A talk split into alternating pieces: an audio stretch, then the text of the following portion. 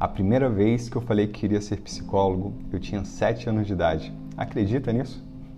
Eu achava que ser psicólogo era ser como magos e feiticeiros superpoderosos, capazes de fazer coisas incríveis como ler mentes, voar e fazer magia. E a coisa mais fantástica que eu achava era a capacidade de entrar na cabeça das pessoas e descobrir todos os seus segredos e mistérios, coisas que nem mesmo a própria pessoa era capaz de fazer. No nosso episódio de hoje, nós vamos falar sobre esses magos, esses mágicos, psicólogos, psicanalistas e todos esses seres que se propõem a desvendar os segredos da alma humana. Vamos falar sobre o leitor de almas e a importância de desvendar os mistérios da psique.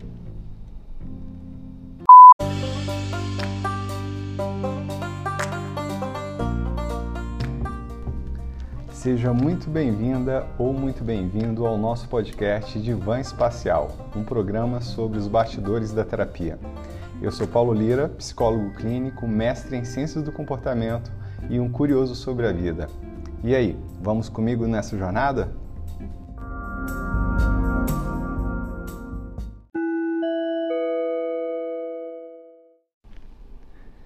Minha mãe me lembra até hoje as peripécias desse garotinho de 7 anos que dizia querer ser psicólogo quando crescer. Um menino meio tímido, introspectivo e cheio de imaginação. Vai saber o porquê que eu dizia querer ser psicólogo, né? Lembro também de dizer que queria ser pediatra e policial, como todo garotinho da minha geração milênio. Certamente naquela ocasião eu sabia ou tinha, né, mais segurança do que, que era ser psicólogo do que eu tenho hoje, depois de 15 anos estudando o tema e tendo me tornado um psicólogo clínico com uma agenda cheia. Uh, sinceramente, ainda me pergunto o que faz mesmo um psicólogo? Naquele tempo de criança era mais fácil pensar como boa parte das pessoas que imaginavam que os misteriosos magos do divã psicólogos, psicanalistas, possuíam poderes especiais para ler mentes, pensamentos, além de dominar a arte da hipnose e persuasão. A verdade foi muito mais frustrante.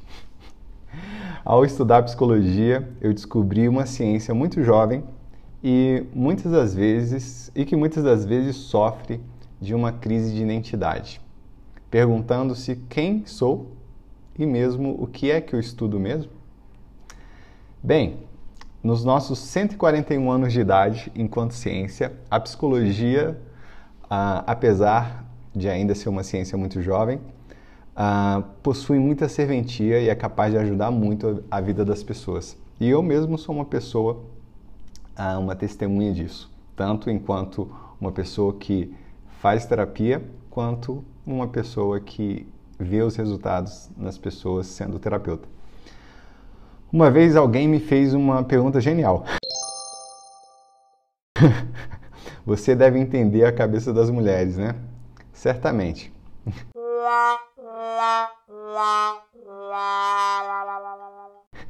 Eu sem pestanejar na hora, uh, eu concordei e complementei. Claro, eu estudei essa matéria na disciplina de como ler mentes femininas né, e como descobrir o porquê que os homens só pensam em sexo né? E ainda mais na disciplina de adivinhar números da loteria. Bem que eu queria ser um mago destes e ser capaz de tamanha façanha. Ah, como um todo bom cientista, eu acabei indo para um lado mais chato da psicologia, uma psicologia baseada em evidência. Contudo, porém, todavia, após 10 anos de clínica, eu comecei a me perguntar se não era mesmo capaz de ler mentes e enxergar para além do que a maioria das pessoas conseguem ver. E sabe qual foi a minha conclusão?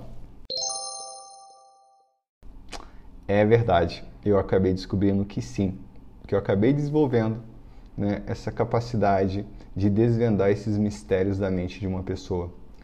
Mas não através de passes mágicos ou adivinhações, mas através de uma ferramenta bem mais poderosa e acessível que curiosamente todas as pessoas possuem, que é a escuta.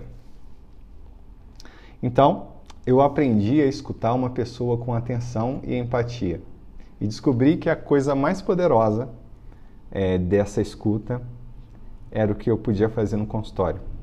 E que, curiosamente, né, a mente, os pensamentos, os sentimentos e todos os comportamentos que ficam escondidos, encobertos debaixo da pele, poderiam ser desvendados por uma conversa atenta, sincera, autêntica.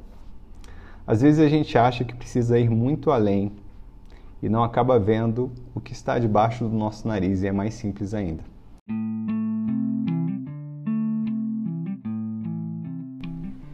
É curioso quando eu converso com alguém no consultório e ela fica surpresa com a minha escuta. Eu presto atenção às palavras e expressões corporais, ao contexto emocional e a toda história que ela me conta. Tudo isso para mim se tornou meio natural depois de 10 anos de clínica. Uh, mas nada que não se possa desenvolver com o tempo. Depois, quando eu repito para a pessoa e devolvo para ela o que eu entendi do que ela me falou, elas parecem ficar impressionadas e se sentem meio desvendadas. É engraçado, parece que nem elas mesmo, mesmas ficam atentas ao que dizem.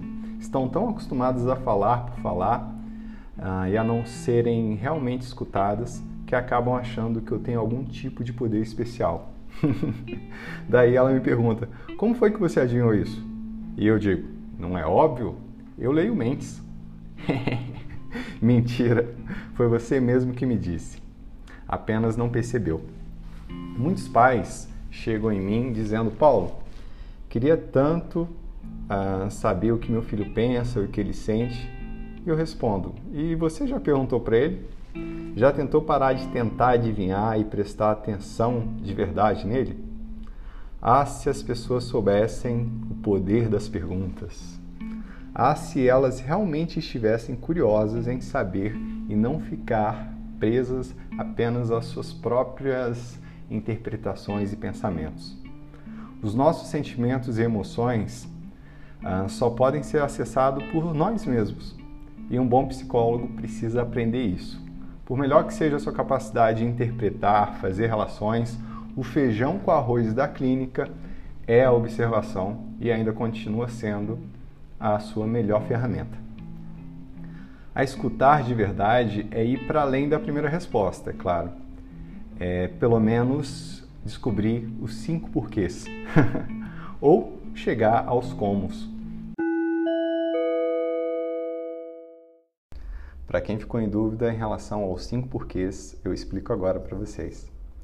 Essa técnica foi desenvolvida pelo engenheiro mecânico Taishi Ono que era um responsável pela elaboração do sistema de produção da Toyota, onde ele criou essa técnica onde a gente desencadeia cinco porquês de um problema com o objetivo de chegar à raiz desse problema.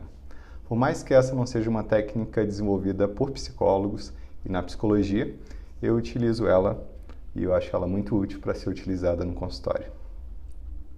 Né? Se você souber ficar atento ao que uma pessoa diz, se ela mesma começa a se observar no que diz e no poder da autoobservação, poderia acessar coisas incríveis. As respostas não costumam ser difíceis, sabe?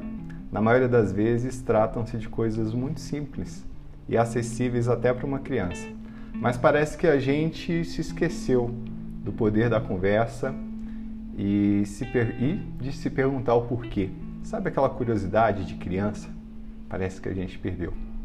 São tantas as teorias e verdades que as pessoas parecem ter que ir longe, longe para descobri-las.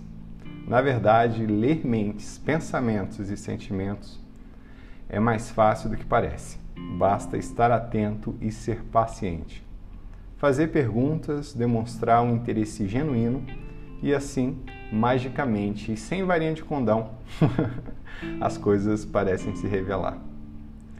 Se quiser saber qual é o segredo para ler as almas ou as mentes, eu te conto, não é difícil. eu não tenho nenhum segredo nisso. A arte é a arte de escutar, é a arte de perguntar.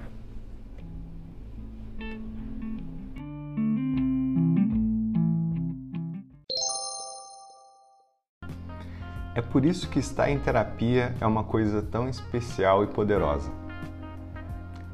porque a gente consegue exercitar essa arte da fala e essa arte da escuta. Em tempos onde a imagem parece ser mais importante do que o ser, a terapia se torna um espaço para quebrar com essa dormência e esse empobrecimento da alma. Já reparou o quanto que as pessoas estão preocupadas em postar fotos, em como elas ah, aparecem para as pessoas? que quando a gente está em terapia, a gente consegue acessar um universo tão profundo, sabe? Um universo tão mais rico né? e às vezes tão adormecido. Falar e ser escutado é um exercício de se fazer existir. É a oportunidade de reconstruir a narrativa sobre a sua própria história. É esse momento de revisão da vida. E a vida pode ser ressignificada pode sofrer mudanças e às vezes as mudanças são necessárias, principalmente quando a nossa saúde emocional, a nossa saúde mental não está bem, né? não está boa. Uh, e exatamente esse exercício da fala é a maneira de dar voz às suas necessidades, tanto do corpo, quanto da mente, quanto da alma, que é esse exercício de autoobservação né? e de nomear cada uma dessas coisas. Na terapia, uma das principais funções destes facilitadores, que são os terapeutas, né, estes leitores da mente, é ajudar as pessoas a falarem, é, aprenderem a falar e a se escutarem. É como dizem, as trevas não sobrevivem à luz. Eu diria, os segredos da mente não sobrevivem à fala e à escuta. E é por isso que se faz tão importante.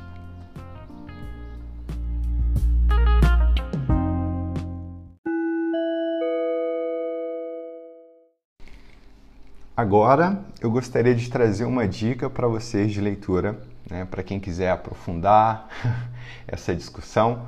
Uh, tem um livro que eu sou apaixonado e eu nem imaginava trazer ele aqui no nosso primeiro episódio, mas como é um material que com certeza eu vou trazer outras vezes, uh, e ele fala muito sobre a importância da fala, né? e não só da importância da fala, mas como esse processo de comunicação é tão importante, eu vou trazer ele agora como dica para vocês desse nosso primeiro episódio. O nome do livro é o Comunicação Não Violenta, do autor Marshall Rosenberg. Esse livro é fantástico. Uh, ele vai discutir um pouco sobre uh, esse modo como a gente dá e recebe né, informações, tanto com as pessoas à nossa volta quanto com nós mesmos. Depois, com certeza, eu vou gravar alguns episódios falando especificamente sobre esse assunto, mas aqui eu trago para você que está querendo essa dica, tá bom?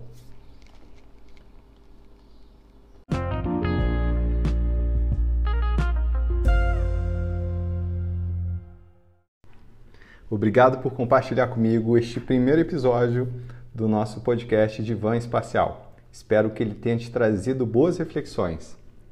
Se você quiser fazer sugestões, críticas ou comentários, eu ficarei bem feliz com a sua participação. E se você gostou do nosso episódio de hoje, não deixe de avaliá-lo e seguir o nosso podcast no seu agregador de podcast favorito, seja o Spotify ou outros. Nós vamos trazer mais episódios preparados com super carinho tá? Trazendo aí reflexões sobre a terapia. Eu aguardo você no próximo. Um abraço.